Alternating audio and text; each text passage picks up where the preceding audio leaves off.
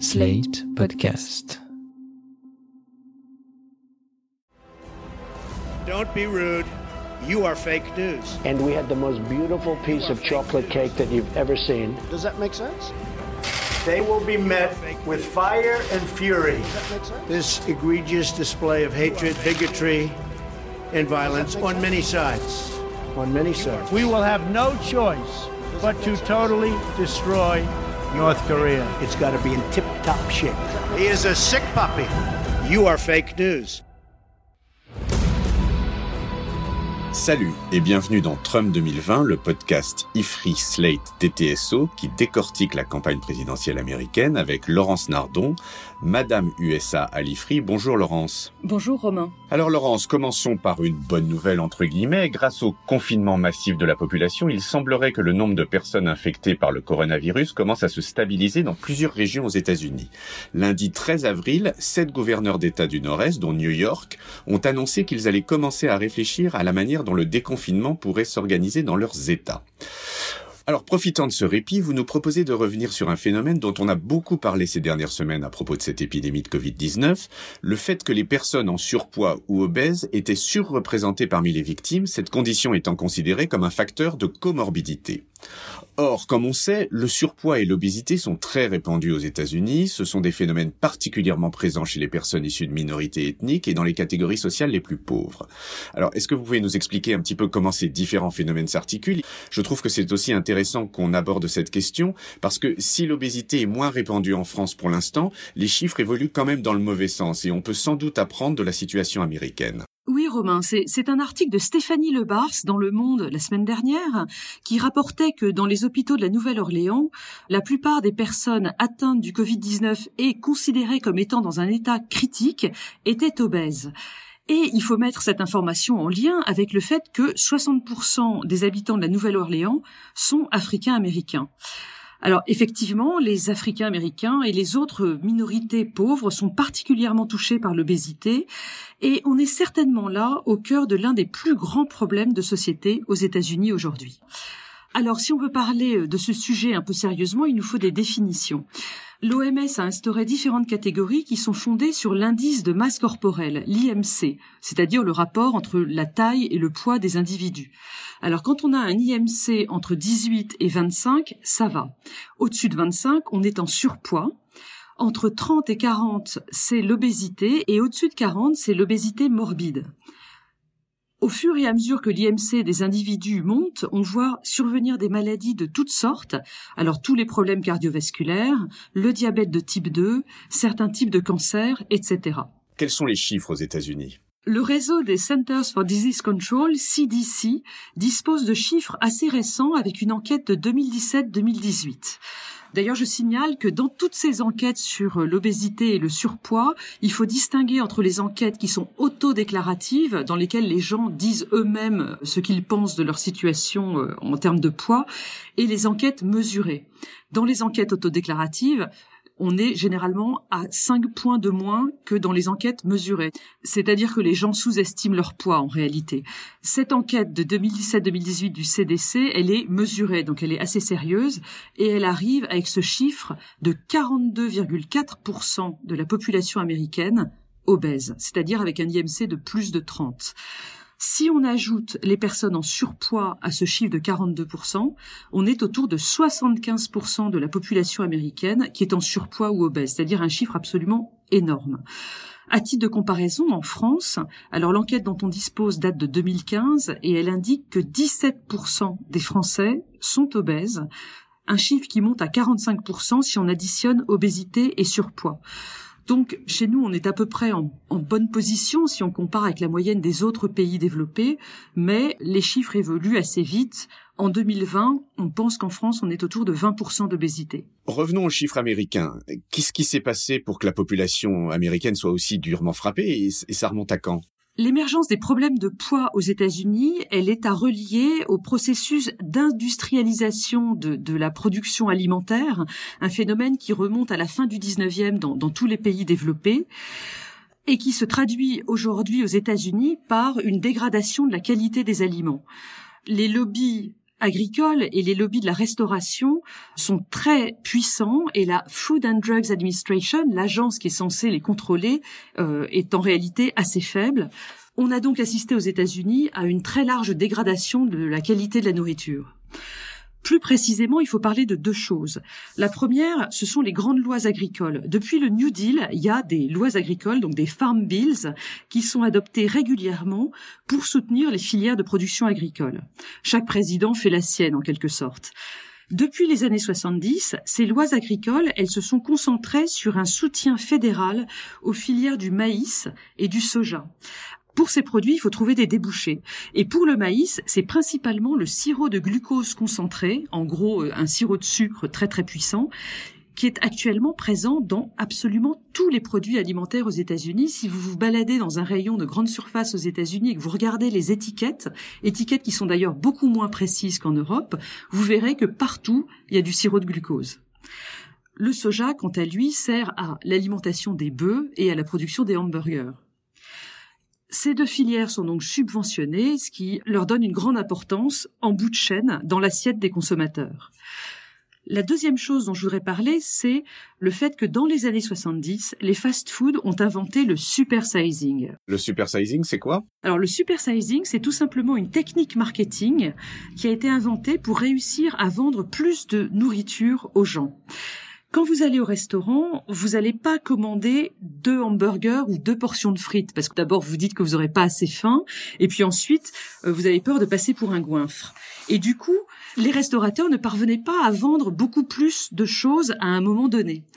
Ils ont donc inventé l'idée de proposer des portions individuelles toujours, mais beaucoup plus grandes, pour ne pas dire surdimensionnées, et pour un prix qui restait très intéressant. Et ça marche très très bien parce que les clients achètent une super portion de frites et en réalité après ils la mangent en entier. Il y a des études très intéressantes sur les mécanismes psychologiques qui conduisent les gens à finir leur assiette. Et l'on constate, après la mise en place du supersizing dans les fast-foods aux États-Unis, un effet absolument foudroyant sur les courbes d'obésité pour toutes les catégories de la population. Et donc, à partir des années 75-80, on a vu le taux d'obésité qui était resté jusqu'alors en dessous de 15% pour la population américaine passer mais vraiment de manière spectaculaire à 35% en 2010 et donc à 42% aujourd'hui en 2020. Mais vous parliez des Africains américains comme étant particulièrement touchés par ce phénomène pourquoi est-ce qu'il y a une répartition sociale si particulière? Eh bien, parce que se nourrir, donc c'est un phénomène très complexe. Il dépend d'abord de l'offre, c'est ce dont on vient de parler, hein, ce que les gens trouvent dans les rayons des magasins et au restaurant. Mais il y a aussi la pratique de ces consommateurs. Et là, on voit se croiser des phénomènes très nombreux et vraiment très complexes. Il y a d'abord les facteurs économiques, hein, si vous êtes pauvre ou riche, les facteurs sociaux qui sont liés à votre mode de vie de plus en plus sédentaire, on le sait, mais aussi des facteurs culturels, comment est-ce que le fait d'être mince ou gros est vu dans votre communauté, et puis des facteurs psychologiques, puisque se nourrir est quand même une activité extrêmement intime, et là on, rentre dans des complications de mesures qui sont vraiment très très larges. Mais aux États-Unis, je vous l'ai souvent dit déjà, on peut faire des statistiques ethniques, et donc on a une richesse d'informations extrêmement large sur euh, tous ces phénomènes sociaux. Pour reprendre l'enquête dont je vous parlais tout à l'heure, de 2017-2018, on peut voir le découpage par catégorie sociale et ethnique. Et donc, on voit que, aujourd'hui, 50% des Afro-Américains sont atteints d'obésité. Les femmes noires sont la catégorie la plus touchée, 57% d'entre elles sont obèses aujourd'hui. Chez les latinos, on est un petit peu derrière, 45%, et chez les blancs, on est encore un petit peu plus derrière, avec 42%. Dans ce contexte, les Asiatiques sont l'exception, puisqu'ils ne sont que 17,5% à être obèses aujourd'hui aux États-Unis. Alors on peut attribuer cette minceur à deux facteurs. Le fait que dans certains sous-groupes asiatiques, en réalité, l'obésité commence avec une IMC inférieure à 30 hein, pour euh, des questions de masse graisseuse un peu compliquées dans lesquelles je ne rentre pas. Et puis aussi Beaucoup de Asian Americans sont en réalité des immigrés récents aux États-Unis et ils n'ont pas encore adopté la malbouffe de leur nouveau pays. Alors, on voit bien le, le profil ethnique, mais par niveau de revenu et par niveau de diplôme maintenant, ça donne quoi? Eh bien, on dispose d'informations là-dessus aussi, avec une enquête du CDC qui date de 2011-2014, un peu plus ancienne, et qui mesure l'obésité des hommes et des femmes des différents groupes ethniques selon leur niveau d'éducation et leur niveau de revenu.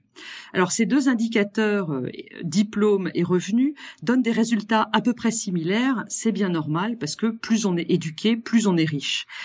Et dans les faits, euh, ce qu'on constate, c'est que les relations entre tous ces facteurs restent très variables d'un groupe à l'autre. Le cas le plus fréquent, euh, c'est celui où le niveau d'éducation et de richesse correspond à un niveau d'obésité assez faible. C'est le cas chez les femmes hispaniques, par exemple, et aussi chez les femmes blanches. Ce sont chez ces dernières qu'on trouve la plus grande amplitude. Chez les femmes blanches, lorsqu'elles ont peu d'éducation supérieure et des revenus faibles, l'obésité est élevée, elle est à 43%.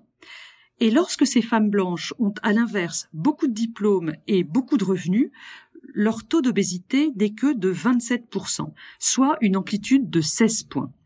Il suffit d'ailleurs d'ouvrir un magazine de mode ou de regarder les films d'Hollywood pour constater l'importance du regard social sur la minceur de ces femmes. Et on connaît aussi les très nombreux problèmes d'anorexie chez les jeunes filles. Mais euh, tout n'est pas aussi univoque et on voit que, à l'inverse, chez les hommes noirs, plus ils ont des revenus et des diplômes, eh bien, plus ils sont obèses quelque chose qui semble quand même contre-intuitif à notre époque. Mais on verra combien de temps dure cette situation. Au final, c'est quand même parmi les minorités ethniques que se trouvent les personnes obèses, ou la plus grande proportion de personnes obèses. Et pourquoi ce phénomène? Eh bien, c'est parce que ces minorités ont en général de faibles revenus et que c'est quand même chez les plus pauvres qu'on trouve le plus d'obèses. Donc il y a une convergence entre minorité et pauvreté.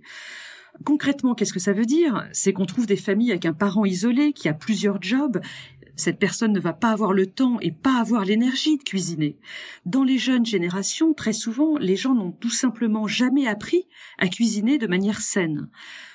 Il y a aussi des aspects géographiques. Les minorités vivent souvent dans ce qu'on appelle des food deserts, des déserts alimentaires, des endroits où il n'y a plus de magasins d'alimentation avec des fruits et des légumes. On trouve simplement la station essence ou à la limite une supérette de genre 7-Eleven avec de la trash food et rien d'autre. Il y a aussi des questions de sécurité dans ces quartiers. On ne laisse plus sortir les enfants pour qu'ils jouent dehors, pour qu'ils fassent du sport. Ils restent enfermés à la maison dans un mode de vie complètement sédentaire. Et alors, que font les politiques publiques pour lutter contre ça? Comme je l'ai dit tout à l'heure, il est très difficile de lutter contre les puissants lobbies de l'industrie agroalimentaire et de la restauration. Pourtant, euh, dans les années 2000, on a vu arriver une prise de conscience de ces problèmes de nourriture et d'obésité. Il y a eu une mode à la fois de la gastronomie et de la nourriture bio, hein, ce qu'on appelle organique aux États-Unis. Et c'était très nouveau dans un pays qui a été colonisé au départ par des protestants anglais et écossais pour lesquels la nourriture n'est pas un plaisir, n'est pas un art. La nourriture est vue comme strictement utilitaire. Mais ces modes de la nourriture de qualité ne concernent que les plus riches et les plus éduqués dans le pays. Par la suite, en 2010, la première dame Michelle Obama a lancé son grand programme Let's Move d'éducation à la nutrition. En gros, elle organisait des formations pour apprendre à cuisiner les légumes, par exemple, et qui étaient destinées aux foyers pauvres et aux minorités. Michelle Obama a aussi remis en place le potager de la Maison Blanche hein, qui existait pendant la guerre. Ce potager d'ailleurs est toujours là aux dernières nouvelles. Euh, Melania Trump ne l'a pas supprimé.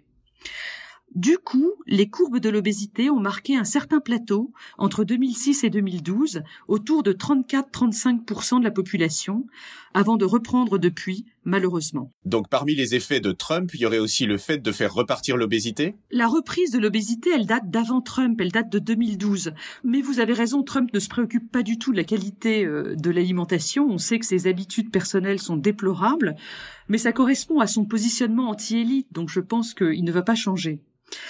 Dans les faits, entre 2012 et aujourd'hui, on est quand même passé de 35% de personnes obèses dans le pays à 42%, soit une augmentation de 7 points en 6 ans. Et du coup, on se retrouve aujourd'hui avec une population pauvre et racisée qui présente un taux d'obésité très élevé et qui se trouve particulièrement vulnérable au Covid-19. Et je n'ai même pas parlé des taux de surpoids et d'obésité pour les enfants et les adolescents, mais ils sont en parfaite adéquation avec les taux des adultes. 18,5% des jeunes aux États-Unis entre 2 et 19 ans sont aujourd'hui obèses. Et alors qu'est-ce qu'on peut faire? Ben, il y a pas mal de solutions. La première, ce serait de redéployer les subventions agricoles vers les filières de fruits et légumes plutôt que vers le soja et le maïs. Il faudrait aussi imposer aux grands groupes industriels des normes de qualité pour les produits, comme en Europe. Et enfin, il faudrait encadrer la publicité pour les produits alimentaires, un peu comme on a fait pour le tabac, et notamment lorsque ces publicités s'adressent aux minorités. Eh bien, on verra bien si les lobbies se laissent faire. Merci Laurence pour ce podcast passionnant. Et on se retrouve la semaine prochaine, confiné mais pas inactif. Au revoir Laurence. Au revoir Romain. Retrouvez Trump 2020 chaque semaine sur Slate, TTSO, Lifree et sur vos plateformes de podcast préférées.